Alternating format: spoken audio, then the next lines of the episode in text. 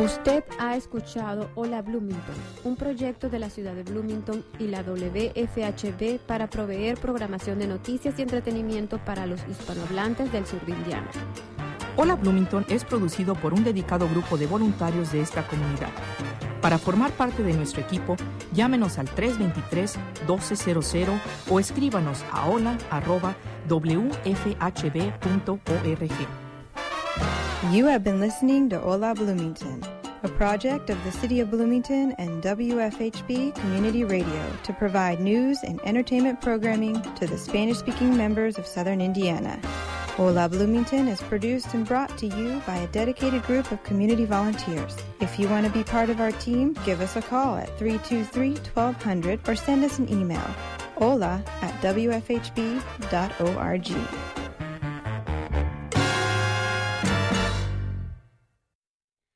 Hola, buenas tardes a todos los radioescuchas. Bueno, estamos transmitiendo en vivo desde la WFHB 98.1 FM. Y bueno, pues bienvenidos al programa Hola Bloomington. Hoy, en este julio 21 del 2023, este, tardecita de verano, muy caliente, por cierto. Eh, eh, queremos darle la bienvenida a todos por escucharnos en esta tarde. Y bueno, les habla con mucho gusto desde Cabinas Luz López. Y bueno, pues el día de hoy tenemos como invitado a nuestra queridísima profesora Claudia Avellaneda. Ella nos va a hablar sobre ah, dos temas.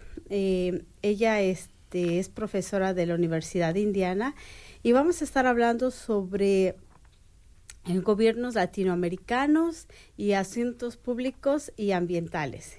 Y bueno, pues eh, para empezar esta entrevista me gustaría conocer un poquito de la profesora y me gustaría que eh, se introduciera con nosotros. a profesora Claudia, buenas tardes, bienvenida y muchas gracias por estar esta tarde con nosotros. Nos complace, nos da mucho gusto tenerla aquí con nosotros compartiendo todos sus conocimientos que ahorita va a, este, a compartir con toda la comunidad eh, latina de Bloomington especialmente. Bueno, me gustaría para empezar, que, para que nuestros radioescuchas la conozcan, que nos cuente de dónde de dónde es, de qué ciudad, este, y bueno, ¿y qué estudiaste eh, y a qué te dedicas actualmente? Hola Luz, muchísimas gracias por esta invitación. También quiero agradecerle a Jimena por toda la labor que ha desempeñado y que sigue desempeñando con la comunidad latina. Es un placer estar acá. Creo que había estado en este mismo programa aproximadamente hace cinco años. Eh, ya llevo 10 años en la comunidad de Bloomington, muy contenta. Hoy precisamente estaba recordando que llegué a Bloomington hace 10 años, un 15 de julio, en un verano súper sofocado. Eh, soy originalmente de Colombia, de un pueblito muy pequeño de Colombia que queda en todo el límite con Venezuela. El nombre del pueblo es Durania, en el departamento de Norte de Santander. Este pueblo tiene solo aproximadamente 4.000 habitantes. Estudié mi primaria y el bachillerato en mi ciudad y después estudié la carrera en Bogotá, Colombia. Posteriormente a eso tuve mi propio laboratorio clínico porque me estaba desempeñando como microbióloga y en ese momento también estuve vinculada con el ejército de Colombia. Fui teniente del ejército de la reserva en Colombia por aproximadamente siete años y hubo un día en que quise venirme a Estados Unidos a aprender el idioma y buscando las posibilidades de poder estudiar ciencias políticas. El porqué de ciencias políticas. Quería entender el por qué hay países desarrollados y por qué hay países subdesarrollados. El por qué en nuestros países las políticas parecen no funcionar mientras que las mismas políticas funcionan en otros contextos. Entonces ya cuando decidí eh, eh, entrar a Estados Unidos, llegué sin hablar una sola palabra de inglés y con muy poco dinero, pero afortunadamente llegué a Texas AM University en, Texas, pero Texas AM University tiene varias eh, unidades y apliqué a la unidad más pequeña de ellos que queda en Kingsville una universidad solo con 6.000 estudiantes. Y allá empecé a estudiar inglés por tres meses y ya después de eso apliqué para hacer la maestría en ciencias políticas. Una vez terminé la maestría en ciencias políticas, apliqué al doctorado, eso sí ya se hizo en Texas A&M College Station, que queda solo a una hora de, Tex de Houston, y ahí ya terminé mi doctorado y mi enfoque fue principalmente en estudiar qué explica el desempeño de los gobiernos subnacionales en Latinoamérica. Wow, muchos años de estudio, nomás me queda con la boca abierta. no, pues muy interesante, muy interesante. Nos gustaría este, desarrollar todo este tema así más, ¿no? Por todo lo que has pasado y estudiado. Pero ¿por qué Bloomington? ¿Por qué Estados Unidos y no otro país? Qué buena pregunta, Luz. Eh, desde que estaba muy pequeña, mi mamá siempre me enfocaba en el hecho de que tenía que aprender un segundo idioma. Ella decía, algún día usted tiene que ir y aprender un segundo y ojalá un tercer idioma. No sé por qué ella siempre me inculcó eso desde que estaba muy pequeña. Y pues lo ideal era aprender el inglés porque se considera y es realmente el idioma universal.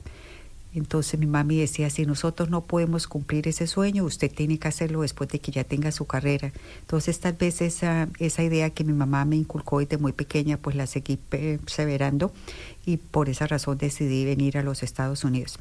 Una vez me gradué de Texas A&M en College Station, yo obtuve trabajo en la Universidad de Carolina del Norte, la que queda precisamente en Charlotte. Allá trabajé cinco años en el Departamento de Ciencias Políticas y estando allá en Charlotte, North Carolina, eh, un colega me contactó y me dijo que por qué no aplicaba por una posición que había acá en Indiana University.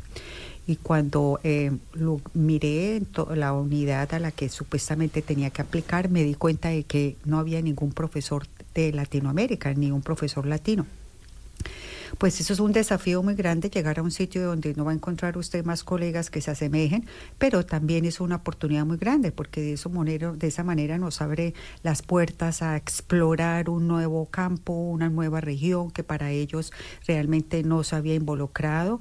Entonces así fue como apliqué yo al programa de eh, O'Neill School of Public and Environmental Affairs, que por cierto somos el programa número uno en administración pública, en asuntos asuntos públicos de todos los Estados Unidos. Son más de 285 programas de administración pública que existen en Estados Unidos y nosotros somos el número uno. Entonces es un orgullo para mí ser parte de este equipo de profesores, colegas excelentísimos, admirables, los respeto, los admiro mucho y por esa razón vivo súper satisfecha y doy gracias a, a mi Dios por esas oportunidades que me han dado. Y llegué hace 10 años, precisamente ellos querían involucrar a alguien de origen hispano, de origen latino, para que estudiase los gobiernos en Latinoamérica. No había nadie haciendo ese tipo de investigación. Entonces, desde el momento que yo llegué, pues fui la primera y cuando me di cuenta era que no teníamos estudiantes de Latinoamérica para nada. O sea, la mayoría de los estudiantes latinoamericanos aplican ya sea al este o al oeste de los Estados Unidos, pero ellos no se vienen a la parte Midwest. ¿Por qué? Porque de pronto piensan que va a ser más difícil para ellos integrarse, de pronto no tienen igualmente los contactos, pero yo los quiero motivar a que apliquen. ¿Por qué razón? Porque al contrario, como son tan los latinos, las puertas están abiertas para ellos, porque queremos es que haya mucha mayor diversificación a pesar del contexto legal ahora de los Estados Unidos. Siempre vamos a querer tener mayor diversificación, diversidad en el, en el cuerpo estudiantil. Entonces encontré las puertas abiertas y la escuela O'Neill de Public and Environmental Affairs ha sido muy receptiva en abrirle las puertas a todos los latinoamericanos en hispanes y ellos me dijeron, pues Claudia, lo que quieras hacer con la región, hágalo. Entonces yo empecé a viajar de país en país en Latinoamérica a través de los 20 países y empezar a crear acuerdos de cooperación entre la Indiana University, específicamente mi programa, que es la Escuela O'Neill eh, School, y con las diferentes universidades de cada uno de los países de Latinoamérica. Hasta la fecha tenemos convenios de acuerdo y acuerdos de cooperación con Brasil, con Colombia, con Paraguay y estamos en la búsqueda de crear muchos más convenios en otros países de Latinoamérica. Wow, qué interesante. Fíjate que yo no sabía ese dato. Yo pensaría que tienen muchos estudiantes de latinos aquí. ¿Y qué es? Eh, ustedes están trabajando para promover este programa para que, se, bueno, más estudiantes se queden aquí en la Universidad de Indiana en lugar de estar como que inmigrando para otras universidades? Sí, esa es una meta que toda institución universitaria ahorita tiene, porque queremos tener mayor diversidad. ¿Por qué diversidad? Porque al tener mayor estudiantes diversos, eso influye mucho en el aprendizaje. Cada persona tiene puntos de vista diferentes. No es simplemente por tener gente de diferentes orígenes, es simplemente porque esa diversificación ayuda a contribuir más los debates políticos, los debates académicos, las diferentes versiones, las diferentes experiencias de diferentes personas de diferentes regiones. Eso enriquece mucho las, los debates desde cualquier punto de vista. Hay muchos programas, se han creado, por ejemplo, becas, eh, se han creado oportunidades para los hispanos, pero desafortunadamente pues ellos buscan, como ya le digo, en el este o en el oeste, pero nosotros pues últimamente hemos fomentado el mayor número de hispanos y de latinos. Que hay que hacer la connotación de la diferencia entre los latinoamericanos y los latinos porque reciben diferentes nombres, pero pues yo principalmente promuevo las dos cosas, ya sea el latino que fue nacido acá en, en, en Estados Unidos, pero que tiene orígenes de Latinoamérica o las personas que viven en Latinoamérica y quieren aplicar por nuestros programas. Afortunadamente ahorita la facilidad para que ellos apliquen, por ejemplo, ya Indiana University, la mayoría de los programas de maestría o por lo menos nuestro programa de maestría ya no exige, por ejemplo, el examen del GRE, que era un examen que exigía para usted poder aplicar por una maestría ya ese examen no se exige. Si el estudiante lo quiere aplicar y lo quiere entregar, es otra cosa, para ya no es una obligación. Entonces, imagínese ya no tener que eh, entregar ese examen. Ahora es la hoja de vida, eh, todas las calificaciones de su pregrado, eh, cartas de recomendación y eso ya es suficiente para que ellos apliquen. Por ejemplo, en mi programa que es el O'Neill School of Public and Environmental Affairs, tenemos muchísimas concentraciones. Usted se puede especializar, por ejemplo, en administración pública, en gerencia pública, en política ambiental, en política energética, en política de aguas, en, en ambiente sostenible, en mm, non-governmental organizations, en finanzas públicas, muchísimas áreas. Entonces yo quiero utilizar este medio para invitar a todos aquellos que estén interesados en aplicar alguno de estos programas, no solamente a nivel de maestrías, pero también a nivel de pregrado, que no duden por favor en contactarme. Mi nombre es Claudia Avellaneda.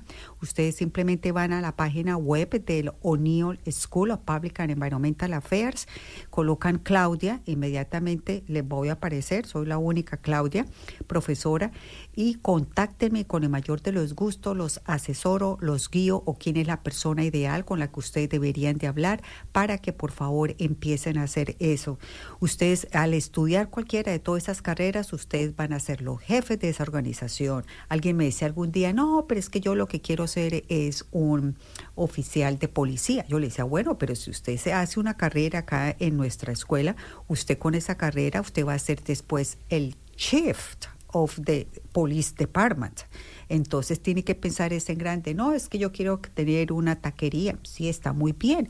Pero si usted estudia, por ejemplo, administración pública u otro tipo de administración, usted después va a ser la gerente de una cadena de taquerías. Entonces hay que pensar ese en grande que todas esas herramientas que les damos les va a servir es para que progresen más y que presten un mejor servicio a la comunidad.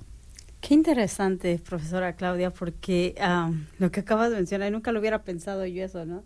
Que una carrera te puede llevar a, pues, al hacer realidad tus sueños, ¿no? Que dices, er, abrir mi, propio restaurante, ok, bueno, tienes que tener unas bases de preparación, ¿no? Eh, y, cuéntame una cosa, sé que ya muy pronto vamos a ir a una pequeña pausa, vamos a seguir este con nuestra profesora Claudia. Pero así nada más rápido, eh, ¿algunos estudiantes fuera de los Estados Unidos podrían aplicar para este programa? Claro, la mayoría de los estudiantes de doctorado que han trabajado conmigo en investigación son de Sudamérica. Por ejemplo, he tenido un estudiante fabuloso de Colombia, otro estudiante de Chile, otro estudiante de Perú, otro estudiante de Ecuador o varios estudiantes de Brasil, muchísimos estudiantes de Brasil. Entonces ellos me contactan, me dicen estoy interesado en aplicar por el programa de doctorado, por ejemplo, por el programa de maestría y pues yo los asesoro, les digo cuáles son los requisitos, cómo aplicar. Eso es lo más importante. Para hacer un doctorado realmente no se aplica, no se necesita tener dinero, porque de momento que usted sea aceptado en nuestro programa de doctorado, automáticamente adquiere un una eh, un estipendo que con ese estipendo usted puede perfectamente sobrevivir cada mes en, en, la ciudad y la universidad paga por su matrícula. Lo único que tiene que pagar es son como acceso a librería, acceso a transporte, que eso relativamente es muy poco. Eso es para los doctorados, que eso en estos países es imposible. Yo nunca me hubiera imaginado haber hecho un doctorado en mi país, Colombia, porque pensé que había que tener el dinero. Pues cuando llegué aquí aún pensaba en eso. Alguien después me explicó, me dijo, no, es que para hacer los doctorados generalmente las universidades pagan por las matrículas y les dan un estipendio para que usted sobreviva. Ahora, para las maestrías, si hay becas, de pronto la beca no cubre absolutamente todo, pero sí cubre gran parte de eso. Entonces, lo más importante es que apliquen, porque las personas piensan primero obtener la beca y después aplicar. No, apliquen que el aplicar no cuesta sino 40 o 50 dólares vale la aplicación. Ya después de que usted aplique, de que sea admitido, se le busca los medios para que usted continúe su educación. O en, en última, si usted vio que no pudo encontrar los medios para su comunicación, posterga la entrada un año o dos años hasta que busca otros mecanismos para poder pagarse su estudio. Wow, entonces que no hay pretextos. No hay Tienen que animarse y dar el primer paso. Si yo fui capaz de hacerlo, yo llegué con 200 dólares a este país y sin hablar una palabra inglés. Entonces, si yo pude, cualquier persona es capaz de hacerlo. Lo importante es tener ánimo y tener esa motivación. Bueno, qué gran motivación uh, este, de, de, su experiencia, profesora Claudia. Uh, bueno, vamos a seguir platicando con la profesora Claudia, pero vamos a ir a una pequeña pausa con una cancioncita para regresar con ella. Sigue bailando, mami, no pare. Acércate a mi pantalón, dale. Vamos a pegarnos como animales.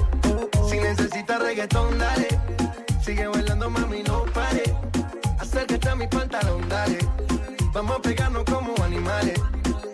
Muévete a mi ritmo, siente el magnetismo, tu cadera la mía, pum, hacen un sismo. Ahora da lo mismo, el amor y el turismo, diciéndole que no al que viene con romanticismo. Si te dan ganas de bailar, pues dale. En estático todos somos iguales. Te ves bonita con tu swing salvaje. Sigue bailando, ¿qué pasó? Te traje. Si te dan ganas de bailar, pues dale. En el estático todos somos iguales. Te ves bonita con tu swing salvaje. Sigue bailando, ¿qué pasó? Te traje. Si, necesitas reggaetón, dale. Sigue bailando, mami, no pare. Acércate a mi pantalón, dale. Vamos a pegarnos como animales. Si necesitas reggaetón, dale. Sigue bailando, mami, no pare. Acércate a mi pantalón, dale. Vamos a pegarnos como animales. Y yo hoy estoy aquí imaginando. Sexy baila y me deja con las ganas. Y yo hoy estoy aquí imaginándolo. Sexy baila y me deja con las ganas. Qué bien te queda a ti esa faldita. Ella señora no es señorita. Sexy baila y me deja con las ganas. Cómo te luces cuando lo meneas. Cuánto quisiera hacerte el amor. Enséñame lo que sabes. Si necesitas reggaetón, dale. Sigue bailando, mami, no pare. Acércate a mi pantalón, dale.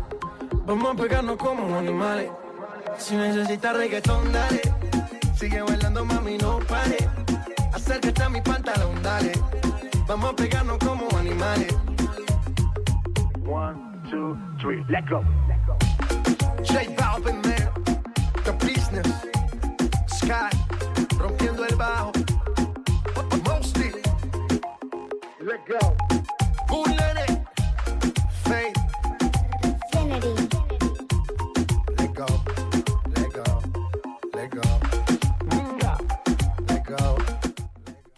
Hola, hola, ya estamos de regreso en vivo a, en nuestra estación de Hola Bloomington, tu programa semanal. Y bueno, pues quiero am, eh, decirles que la canción que acabamos de escuchar es de J Balvin y eh, es de Colombia. Estábamos aquí riéndonos la profesora y yo porque dice, ah, perfecta para, para su entrevista del día de hoy, que viene ya también de Colombia, pero no fue planeado, pero bueno, qué bueno que salió así perfecto y lo disfrutamos mucho este pequeño break. Y bueno, pues seguimos con nuestra invitada de honor, con la profesora Claudia Avellaneda. Ella es profesora de la Universidad de Indiana y del Departamento de asuntos públicos y ambientales. Y pues ella ahorita nos platicaba sobre cómo eh, están ellos trabajando para anim- animar estudiantes, no nada más de aquí locales de los Estados Unidos, sino también de otros países de Latinoamérica para que se motiven a aplicar para este, este programa. Nos estaba contando que hay muchas becas y maneras de que puedan recibir ayuda para pues involucrarse en este eh, en este departamento en estas clases para que ellos puedan pues bueno también ayudar ¿no? en sus comunidades también y bueno eh, estábamos aquí afuera de cabina me contaba la bonita historia de cómo ella llegó aquí a los Estados Unidos hace 20 años y bueno eh, me gustaría que pasarle los micrófonos a la profesora Claudia para que ella nos contara un poquito porque a veces yo sé que se nos eh, complica cuando estamos en otro país, no hablamos el idioma, pero cuando escuchamos las experiencias de la persona indicada que ha pasado por toda esta experiencia y dices, es posible, ¿no? Es, y le, le, le, platicaba a la, la profesora Claudia, eh, tienes que contárselo a, esta, a nuestros este, radioescuchas porque es bonito escuchar que sí se puede, que solamente necesitamos esa motivación de dar el primer pasito y que ah, muchas puertas se nos pueden abrir. Adelante, profesora Claudia, platícanos cómo fue tu llegada aquí a los Estados Unidos. Gracias, Luz.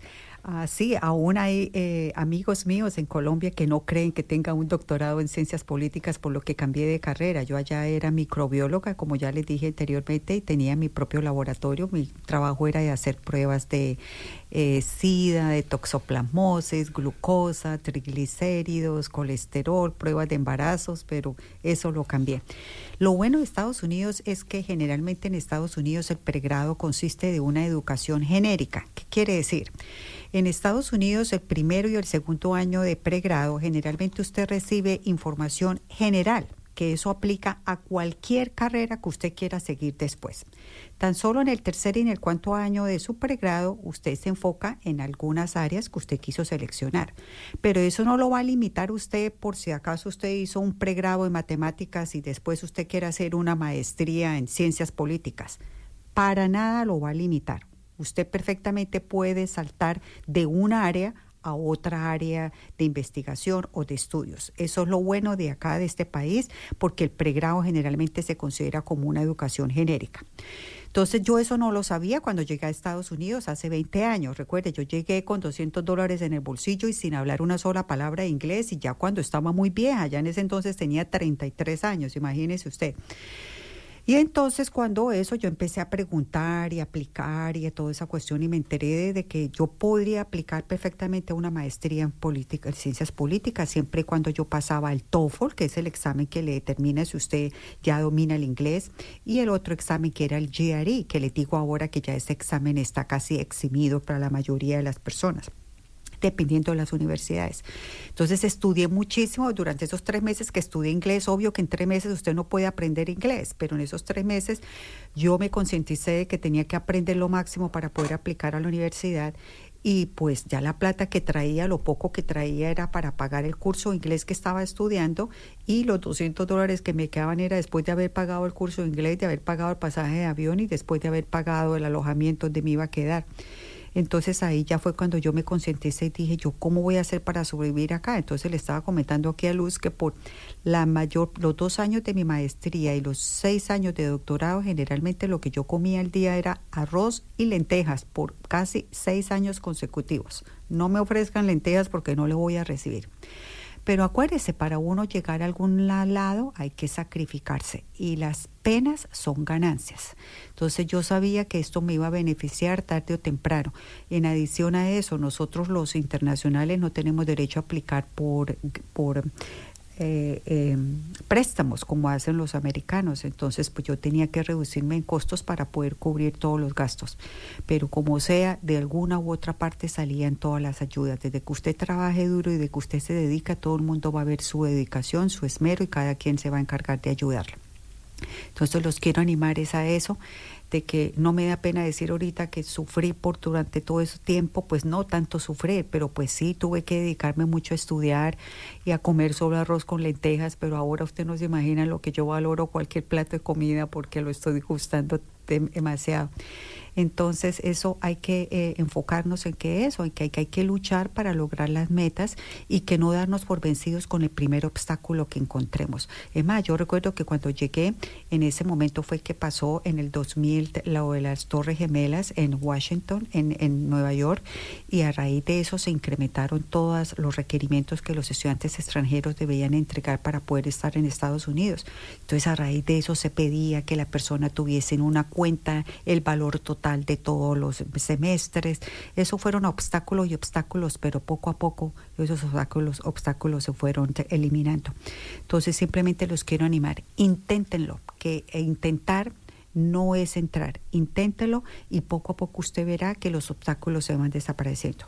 No duden en contactarme, por favor. Yo los puedo guiar, los puedo orientar cuál es la mejor manera para entrar, así no sea a los programas de mi facultad, pero obvio que yo quisiera verlos a todos en la escuela de Paul O'Neill School of Public and Environmental Affairs, porque como ya les digo, es la número uno en los Estados Unidos en asuntos eh, públicos y ambientales. Entonces, ¿por qué no graduarse de esa escuela que es la número uno y después ustedes van a fácilmente obtener trabajo en cualquier parte dada la reputación que tiene este programa?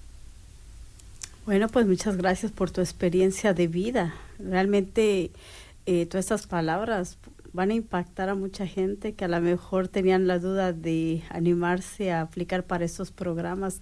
Muchas gracias por abrir tu corazón a todos nuestros radioescuchas y pues nos da mucho gusto que estés aquí haciendo todo eso porque ahora sí que hubo un motivo, una razón y esa razón ahorita que estás compartiendo toda tu experiencia de vida para que otros también se puedan favorecer con con toda esta experiencia y ayuda que eh, la universidad está ofreciendo, ¿verdad?, para los estudiantes. Nos estabas contando que empezaste en Texas y luego, ¿cómo es que llegaste aquí a la Universidad de Indiana? Entonces yo hice mis estudios de maestría y de eh, doctorado en la Universidad de Texas A&M y después de eso obtuve trabajo en la Universidad de Carolina del Norte, en Charlotte, y después, como le comenté, un colega me motivó a que aplicara a la Universidad de Indiana. Así lo hice y así fue como llegué. Además, yo apliqué dos veces. La primera vez no obtuve el trabajo, pero insistí. Acuérdese que el que persevera alcanza. Entonces, en la segunda oportunidad que volví a aplicar a la a Indiana University, ahí sí obtuve el trabajo y ha sido la mejor bendición que me ha pasado en toda mi vida, créanme. Esta universidad me ha abierto las puertas de lo imaginable y lo no imaginable. Por esa razón quiero ayudar a otros a que persigan y que luchen por obtener sus metas, porque esto es posible. Eh, otra cosa que les quería eh, enfatizar es eh, los tiempos que hay para aplicar. O sea, no esperen a que se vaya a cumplir el, el deadline para ustedes aplicar. Si usted quiere aplicar para el año entrante, tiene que empezar a, a hacer todas esas vueltas ahora mismo, porque generalmente para estudiantes internacionales la fecha límite es en diciembre y para los estudiantes que ya viven acá en Estados Unidos la fecha límite es en marzo, en febrero y marzo. Pero si ustedes empiezan temprano a aplicar, a hacer todas esas diligencias, pues se van a dar cuenta. Es más, yo los motivo a que empiecen a llenar la aplicación. Con que ustedes empiecen a llenar la aplicación, no tienen ni siquiera que pagar por, por la aplicación. Simplemente empiecen a llenar la aplicación para que sepan cómo es que se llena, cuáles son los requisitos que hay que llenar, cuáles son los requisitos que les están pidiendo, cuáles son los documentos y así entonces les da más tiempo para que ustedes completen esa aplicación. Pero si la aplicación, la fecha límite es en diciembre y usted la empieza a llenar el día anterior, pues ni modo de que va a alcanzar. Entonces, por favor, programémonos, que eso es algo que a nosotros los latinos nos falta mucho, programarnos y planear con anticipación. Eso lo he aprendido mucho acá. Hay que planear las cosas para que haya mayor oportunidad de de logro de los, nuestras metas. Profesora Claudia, ¿y tiene algún correo electrónico, número de teléfono donde se puedan contactar con usted en caso de que alguien tenga una pregunta o se atoren en el proceso de la aplicación? Sí, claro.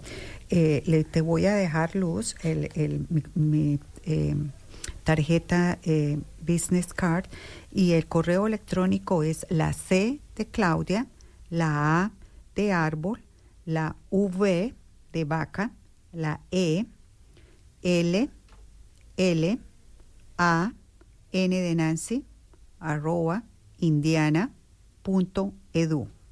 De nuevo, mi nombre es Claudia Nancy Avellaneda y estoy en la escuela Paul O'Neill School of Public and Environmental Affairs. O ustedes simplemente colocan Claudia, Indiana University, no hay sino como tres Claudias en todo Indiana University. Entonces ahí buscan quién es la que profesora, la profesora Claudia.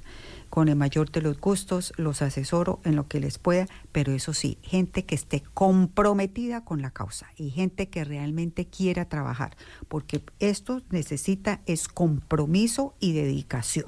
Esto no es o se está eh, a bordo del bote o se está por fuera del bote, pero no hacia mitad. Gracias, profesora, por animar. Es verdad, a veces sonamos como que los profesores nuestros son nuestro mamá o nuestro papá, ¿verdad? Pero a veces alguien tiene que decirnos la verdad.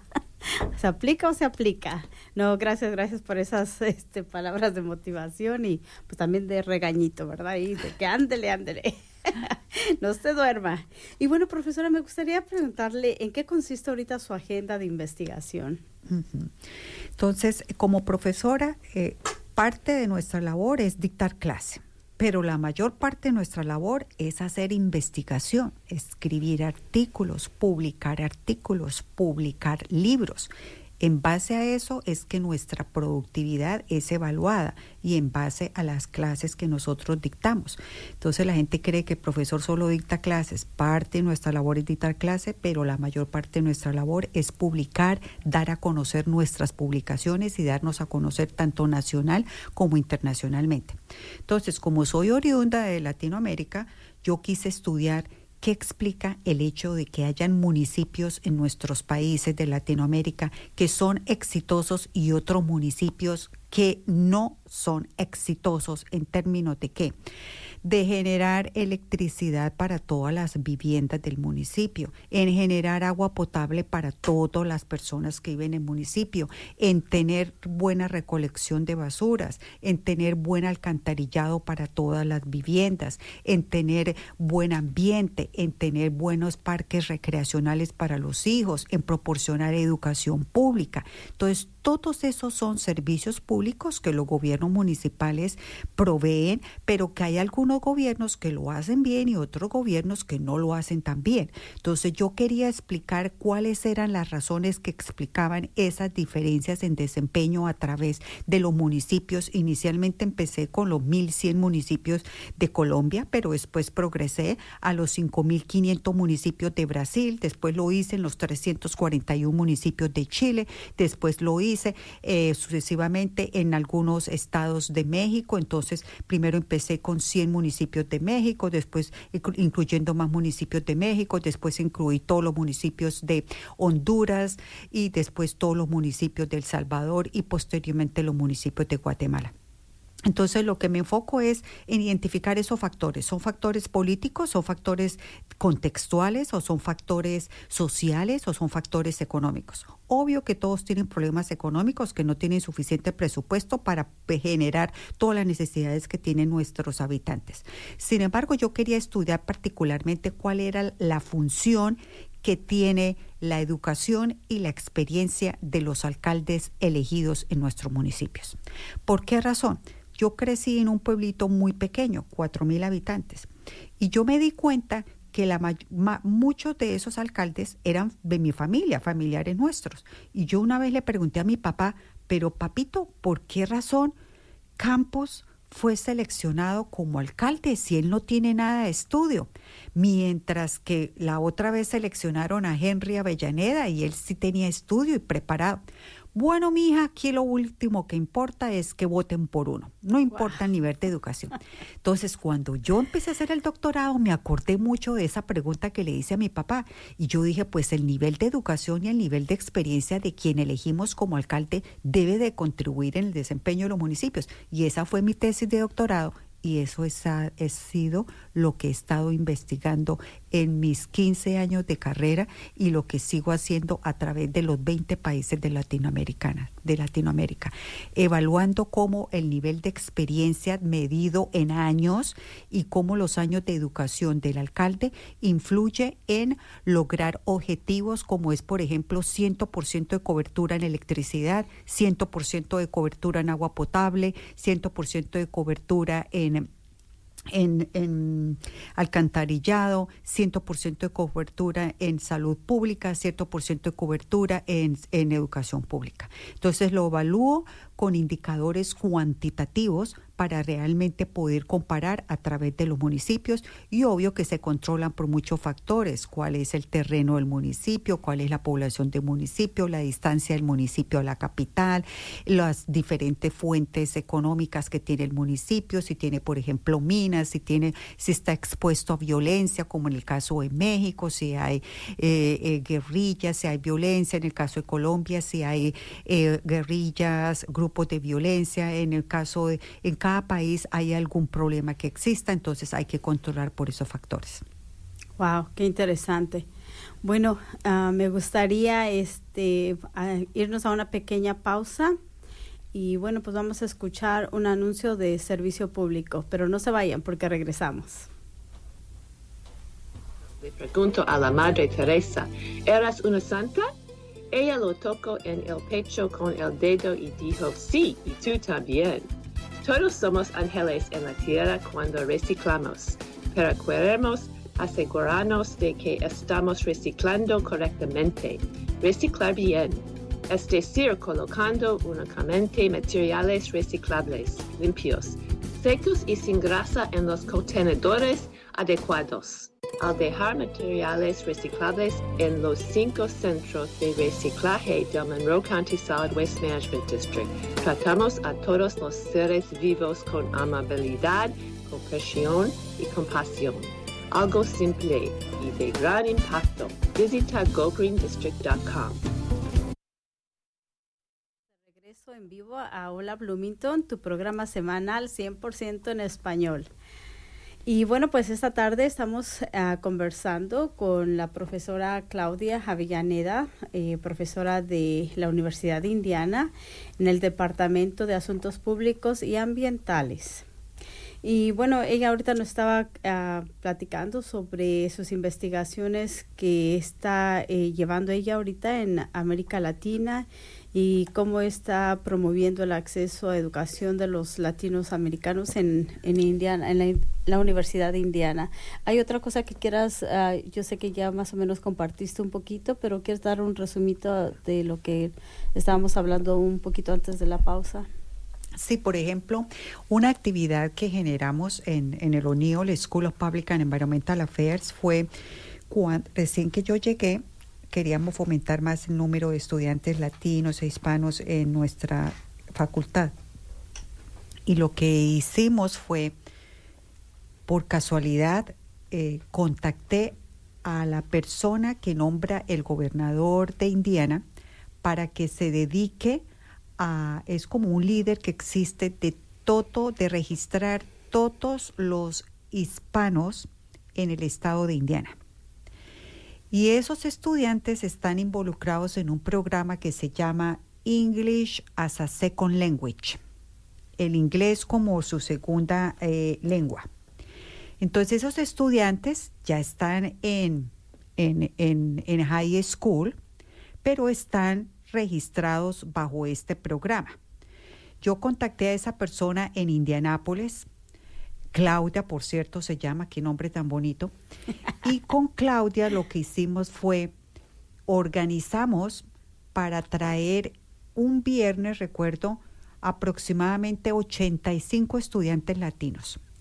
Ellos proporcionaron los buses porque esos buses pertenecen a este programa de English as a Second Language y trajimos los estudiantes acá y durante todo un día les dimos les impartimos, les, les, dimos información acerca de qué carreras se podían estudiar en nuestra escuela, cuáles eran los beneficios que tenían, cuáles eran las posibilidades que tenían de obtener trabajo una vez ellos salieran. Ahí era donde yo oía que uno decía, es que yo lo que quiero es cortar pelo. Yo le decía, sí está bien que aprenda a cortar pelo, pero si usted tiene una carrera acá, usted va a ser la gerente de muchísimos eh, salones de belleza para cortar pelo. Piense en grande, no piense solamente en algo pequeño. El otro me dice, es que yo quiero ser policía. Bueno, pero usted va a ser el chief of police department si usted estudia una carrera. El otro que quería una taquería, bueno, pero usted va a ser el jefe de la cadena de taquerías de, cierta ciudad.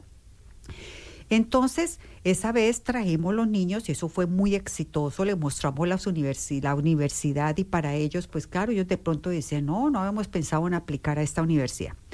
Pero después nos dimos cuenta, yo me di cuenta de que los papás de todos esos niños tienen muchísimo que decir o desempeñan un papel fundamental en escoger la universidad en la que se van los niños o los papás son los que inculcan a los niños, sí, siga estudiando, por favor, persiga sus, sus, sus sueños. Entonces lo que hicimos el siguiente año fue tanto invitarle a los niños como a sus papás porque a los papás también hay que educarlos de cómo empezar la aplicación y todo el proceso que se sigue. Entonces eso fue muy exitoso y recogimos los correos de todos esos niños, las información y les íbamos mandando información todos los años. Entonces eso es uno de los programas que nosotros estamos haciendo. Entonces yo ahorita, por ejemplo, le estaba diciendo a Jimena, por, por ejemplo, yo sería feliz de ir y dar una charla de un domingo eh, después de que vayan a determinada iglesia, de iglesia a iglesia, porque esos días van los niños y van los papás Sí, a la claro. iglesia, no tiene que ser una iglesia en particular, cualquiera. Entonces ese día puedo ir, les dicto una charla, los oriento, les digo cuál es la persona clave con la que tienen que hablar en la universidad para empezar el proceso. Yo los animo y yo los, pero después los, eh, los eh, trato de guiar a cuál es la persona. Pero no se den por vencidos, por favor, intenten lo que el que no intenta no sabe qué pudo haber alcanzado. Entonces, acuérdense, si yo pude lograr esto, cualquier otra persona lo puede lograr, no importa incluso la edad. Pero los papás, por favor, incúquele a sus hijos que el estudio es lo máximo para que ellos salgan adelante. Incluso si después no quieren trabajar en esa carrera, pero el hecho de que tenga una carrera, que tenga un título, que tenga un estudio, eso empodera al ser humano. Y un ser humano empoderado, no hay quien luche con esa persona. Hemos dicho. Muy bien. Muy bien dicho, profesora Claudia. Eh, eh, comentabas que también estudiantes que no sean residentes de aquí de los Estados Unidos pueden aplicar para estos programas. Exactamente. Envíenme todos los mejores estudiantes, los familiares que tengan en otros países. Eso sí, lo importante es que sepan inglés. Primero que todo, dígales que tienen que aprender el inglés y que tienen que presentar el TOEFL. Para presentar ese TOEFL ya no tienen que venir a los Estados Unidos. En cada país se pueden presentar el TOEFL. Generalmente ese examen de TOEFL se presenta en la capital de cada país, pero ya hay muchas ciudades principales de cada país las cuales también ya ofrecen el TOEFL. Ese TOEFL creo que cuesta como 100 o 120 dólares y se puede tomar cuantas veces la persona lo quiera tomar. Obvio que tiene que pagar los 120 dólares nuevamente, pero eh, lo ideal es Creo que la puntuación ahorita va de 0 a 120. Para entrar en mi universidad se aspira que tenga un porcentaje, un puntaje entre 90 y 100. Entonces, si usted se aplicó y tomó el examen y solo sacó un 70, siga estudiando hasta que logre obtener un, un, un puntaje de 90.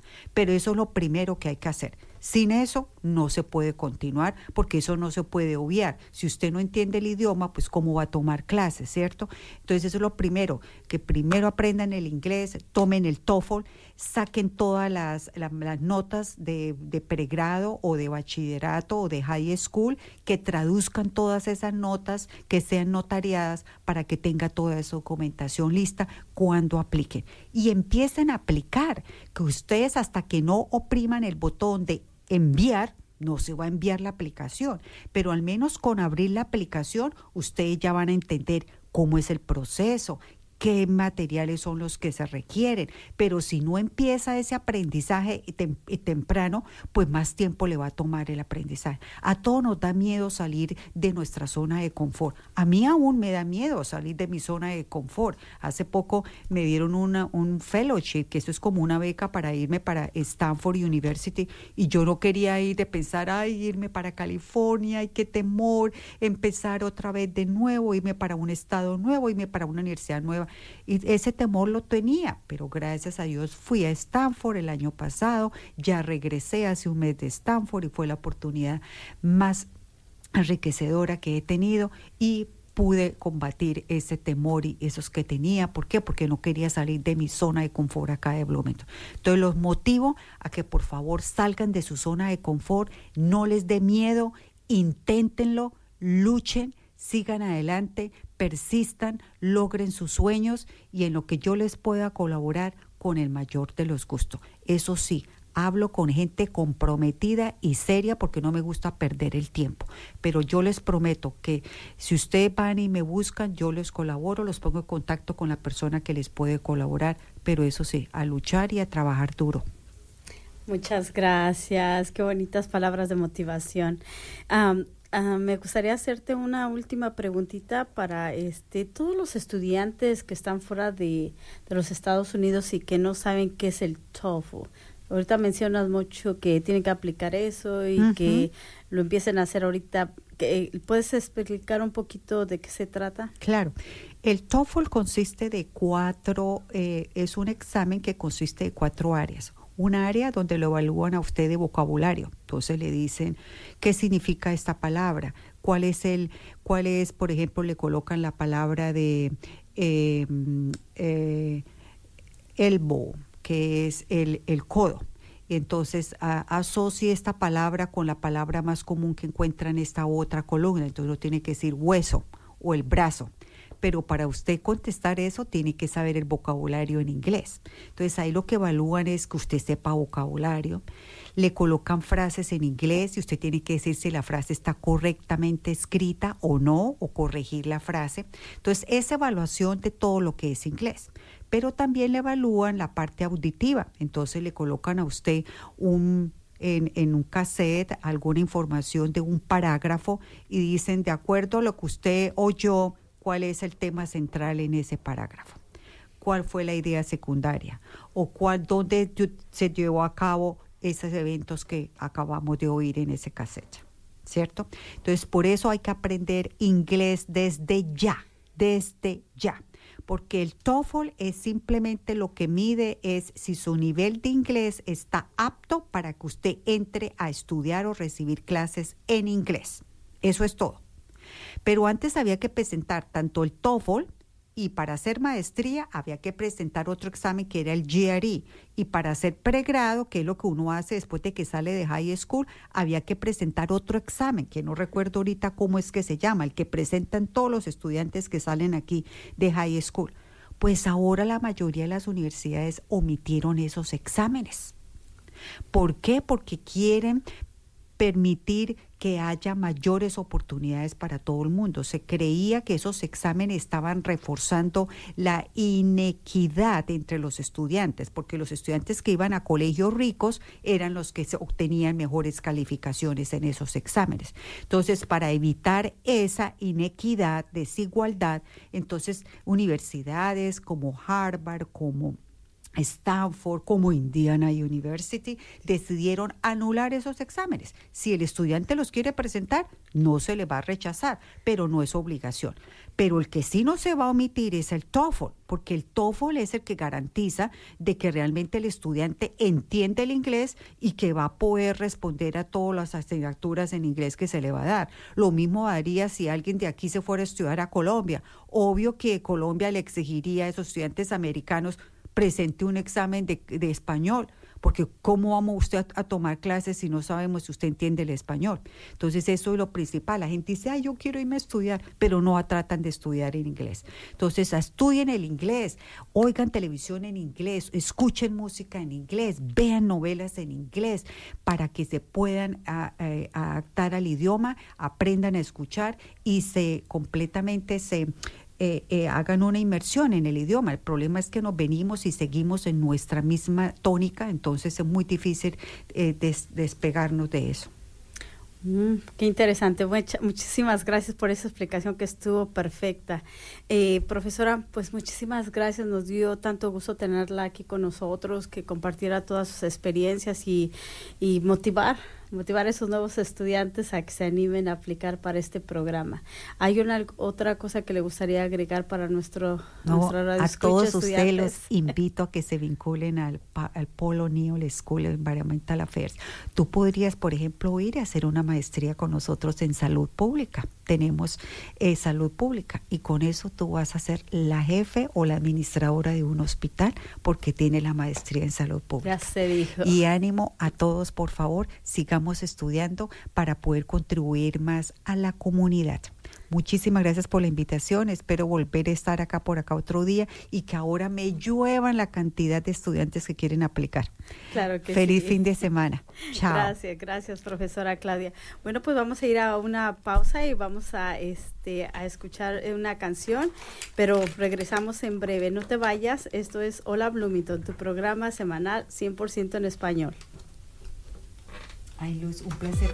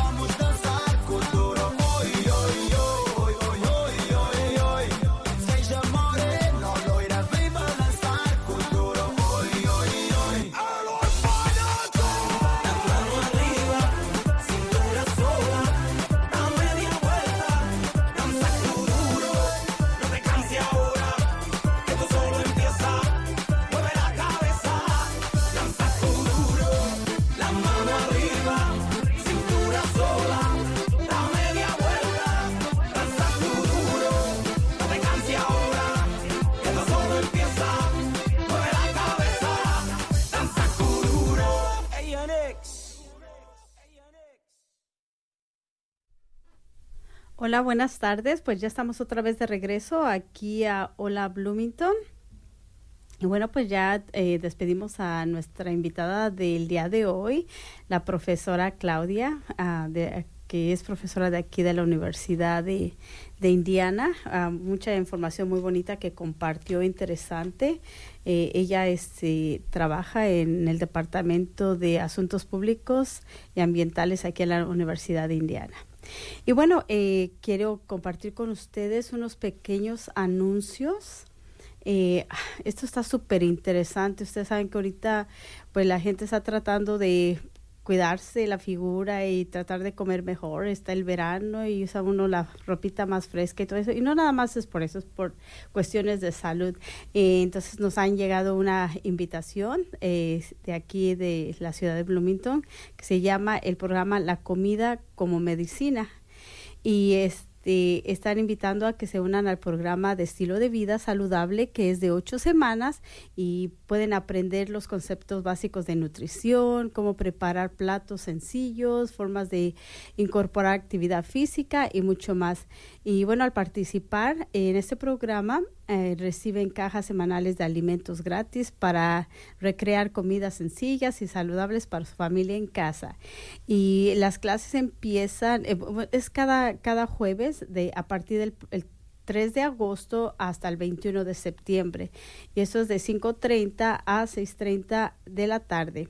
Las familias, todas las familias son bienvenidas, las inscripciones ya están abiertas hasta que las clases se, se llenen. Es que solamente tienen 30 lugares disponibles, es que los animo a que puedan este, inscribirse lo más antes posible. Y bueno, y si tienen alguna pregunta o si necesitan adaptaciones, comuníquense con Annie Ekin al teléfono 812 349 2575. Y bueno, estas clases son impartidas eh, en el centro Beneker Community Center, que se encuentra en la 930 del West de la calle séptima, aquí en Bloomington. Es que si tienen cualquier pregunta o información o más detalles del programa, comuníquense con Annie al 812-349-2575. Y tengo otro pequeño anuncio también aquí sobre um, Habitat for Humanity del condado de Monroe. Este es un programa eh, eh, Habitat eh, para obtener su casa, Habitat para la Humanidad del Condado de Monroe es una organización sin fines de lucro que construye viviendas y mantiene oportunidades de propiedad de viviendas accesibles para las familias en el Condado de Monroe. Eh, el enfoque de, su misión eh, es eh, simplemente la construcción de viviendas, sino también el desarrollo y empoderamiento de personas y comunidades.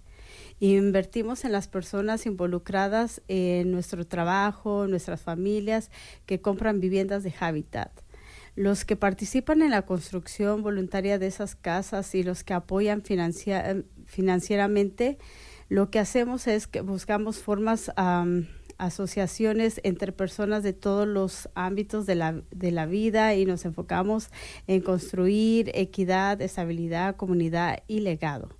Eh, estos programas se esfuerzan por crear una sensación de empoderamiento entre los residentes, alentando a los locales a hacerse cargo de sus vecindarios y crear comunidades seguras y vibrantes y que puedan disfrutar durante generaciones. Y bueno, quiero contarles que ahorita tienen su apertura de solicitudes abiertas del 18 al 29 de septiembre del 2023. Es que todos los solicitantes y que quieran aplicar deben asistir a una reunión de información sobre propiedad de vivienda. Esta reunión es de una hora eh, es un requisito básico para ser aceptado en el programa y se, y se ofrece tanto en inglés como en español.